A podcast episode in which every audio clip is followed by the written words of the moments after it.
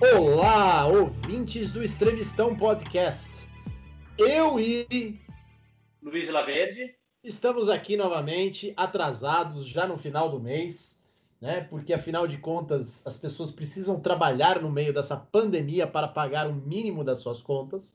Mas estamos aqui com muita felicidade, porque hoje falaremos sobre assuntos dolorosos e doloridos, como por exemplo, o racismo estrutural, o feminismo, o abuso de mulheres, esses assuntos que o Luiz ama de paixão, né?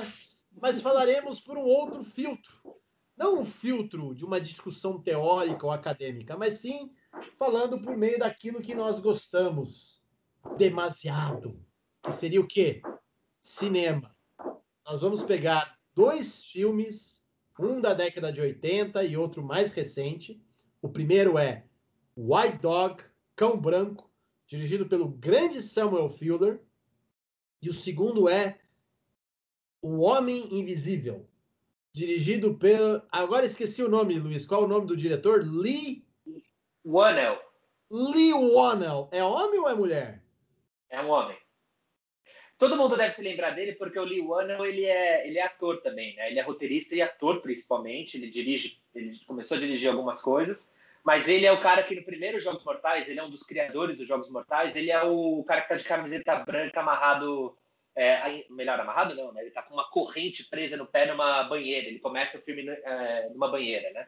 É, e ele tem que serrar a perna dele lá para sair e tal. Enfim. É um cara ligado a gênero de terror e tal.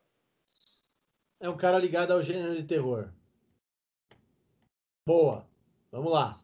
É... Dentro disso, vamos lá. Por onde você quer começar, Luiz Vilaverde? Pelo Samuel Fuller ou pelo Lee, Lee Wannell? É que eu me confundo. Cara, eu acho que. Cara, é que eu me confundo com a Lee Brackett, que era roteirista A do roteirista? E também foi a grande roteirista do Império Contra-Ataca. Pra mim, Lee é nome de mulher, não nome, nome de homem. Mas sei lá, Ah, mas. deve ser alguma tem o- disparidade aí que eu tô perdendo. Grande roteirista escreveu, ela adaptou o The Big Sleep pro Howard Não. Cê- ah, dizem, né, as más línguas de Hollywood que ela voluntariamente, né, dividiu o sofá com Howard Hawks e William Faulkner, né? É, mas essas são suas fofocas aí de backlot e tal, que, enfim. Não, mas ela, ela, é, é, ela disse que nunca teve problema com isso. Que, é, eu- eu acho que esse é um teste do sofá que ela alegremente se submeteu, né? É provável. Assim, o, o, o... Aliás, uma coisa que pouca gente fala, mas é que na Hollywood clássica, ah, as mulheres tinham muito poder como roteiristas, né? Assim, as grandes roteiristas da era clássica são, em grande maioria, são mulheres. Né? Sim, não, isso, não só isso. E montadoras também, né? Exatamente, isso que eu ia falar. Montadoras. As pessoas se esquecem que a maior montadora da década de 40 até meados de 70 foi Anne V. Coates, Sim, que editou o Lawrence da Arábia. sim. Ah, inclusive, a, como é que é o nome daquela? É, Annie Coates? Eu acho que é o nome. Annie, Annie Luz. Anita Luz. Anitta Luz, é. Anitta Luz, Ela- Anitta Luz. Ela, ela descreveu o primeiro manual de roteiro que assim foi virou bíblia entre os, entre os departamentos de roteiros no, na Hollywood clássica, né? E ela fez, ela escreveu aquela é, os homens preferem as loiras. Ela escreveu como um roteiro, fez tanto sucesso que foi adotado pela como uma coluna pela pela, Har, pela Harper's. E aí ela, ela foi, acho que pioneira na época de fazer o, o circuito contrário. Ela foi do, do cinema para o teatro, né? O cinema não tinha prestígio na época. É, era o teatro que tinha, né? E ela fez, o, ela fez o caminho oposto. Então, Anitta Luz, ela foi, acho que, assim, ela é a grande roteirista do período, assim, né? Totem, né? Exatamente. Não, não, exatamente. Então, é, é, é, esse é o meu motivo de confundir o Lee com a, a Lee, entendeu? É, esse é o meu motivo. Mas, assim, aliás, as mulheres que nos escutam, escutam nesse podcast, por favor, hein? Quando a gente fala que a Lee Brackett queria fazer o teste do sofá com Howard Hawks e William Faulkner, não nos cancelem. Não nos cancelem. Isso ela mesmo disse isso, não somos nós que estamos colocando palavras na boca dela. Ela disse isso uma vez. que ela voluntariamente adoraria dividir o sofá com William Faulkner e Howard Hawks. E de quebra, se bobear, o Humphrey Bogart. E às vezes, talvez, o Clark Gable. Mas sabe como é que é, né? Há uma diferença entre Howard Hawks e Harvey Weinstein. Então, a gente entende ali, assim como a gente hoje em dia entende, por exemplo, a Gwyneth Paltrow e a Mira Sorvino não quererem irem ir para a cama com o Harvey Weinstein. Mas voltando à vaca fria, por falar em cinema moda antiga, meu amigo Luiz, é... vamos então falar sobre é, o diretor do primeiro filme que vamos comentar nesse programa, que é o Samuel Fuller. Né? Você, você gosta do Samuel Fuller, né? Bastante. Você quer falar sobre a obra do Samuel Fuller, contextualizar o, White Dog na obra dele. Daí a gente vai falar sobre, vamos dizer assim, os temas sociais que envolvem esse filme em particular. O Samuel Fuller ele começou como jornalista e ele escrevia muitas é, histórias pulp também, né? Assim, aqueles assim roteiro, é, roteiro não, é, romance bem, bem sensacionalista de crime, de violência e tal.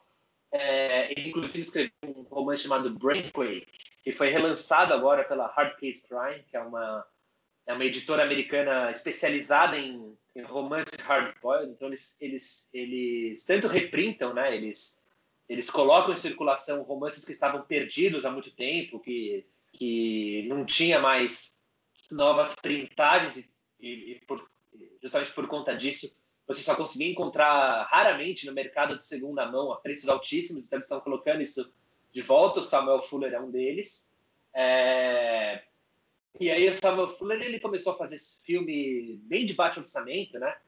E a sorte do Samuel Fuller é, é que ele conseguiu em vida ganhar um, um, reconhecimento, porque ali por volta do final dos anos 40 para os anos 50, você tem uma explosão do cinema B em, em paralelo com, a, com, o começo da decadência da Hollywood clássica, né, que vai culminar na, na nova Hollywood com o Bonnie Clyde. E o, o, o, Samuel Fuller ele começou a dirigir filmes B junto com Edgar Ulmer e tal, é, justamente abordando crimes, é, tema sensacionalista, filme noir, é, violência, assim, os filmes dele eram meio esquisitos, assim, né? Só que se esses diretores que ganharam por eminência nos anos 50, eles começaram a ter o fim da carreira deles, o Fuller começou. E muitos desses filmes eles eram vendidos é, para a França, para a Inglaterra, para enfim a Europa destruída pelo pós-guerra. E a, a, emergente cultura cinéfila, né, o, o cineclubista, em torno do André Bazin, entrando do Henri Langlois, e é aquela geração do François Truffaut, do Godard, na época que eles eram críticos de cinema, eles começaram a abraçar esses diretores que eram é, basicamente marginalizados em Hollywood. O próprio Fritz Lang era um marginalizado nessa época, todo mundo odiava os filmes americanos do Fritz Lang. É, e eles recuperaram. E um deles foi o Samuel Fuller. Né? É, todo mundo deve se lembrar que o Truffaut escreveu aquele que é provavelmente o melhor livro já escrito sobre cinema, que é o Hitchcock Truffaut. O Hitchcock não era uma pessoa respeitada, ele atraía grande público, mas ele não era levado a sério. Ele era só um, um entertainer, né? Ele não era um, um, um, diretor a ser tratado como artista nem nada. Assim, tratar o Hitchcock como artista, como o Truffaut fez, como o Godard fez, era uma afronta à sensibilidade francesa, ao, ao, dito cinema de qualidade francês, né? E o Samuel Fuller ainda mais, né? E eu assisti o Samuel Fuller de forma meio caótica é, no meu período de faculdade, porque assim, eu me lembro que no filme o Demônio das 11 Horas, o Pierrot Le Fou, do Godard, o Samuel Fuller, ele tá numa cena lá, né? O Godard... Se você gostou do que ouviu, faça sua assinatura no apoia-se barra extremistão e pague 12 reais para ouvir o melhor podcast cultural do Brasil.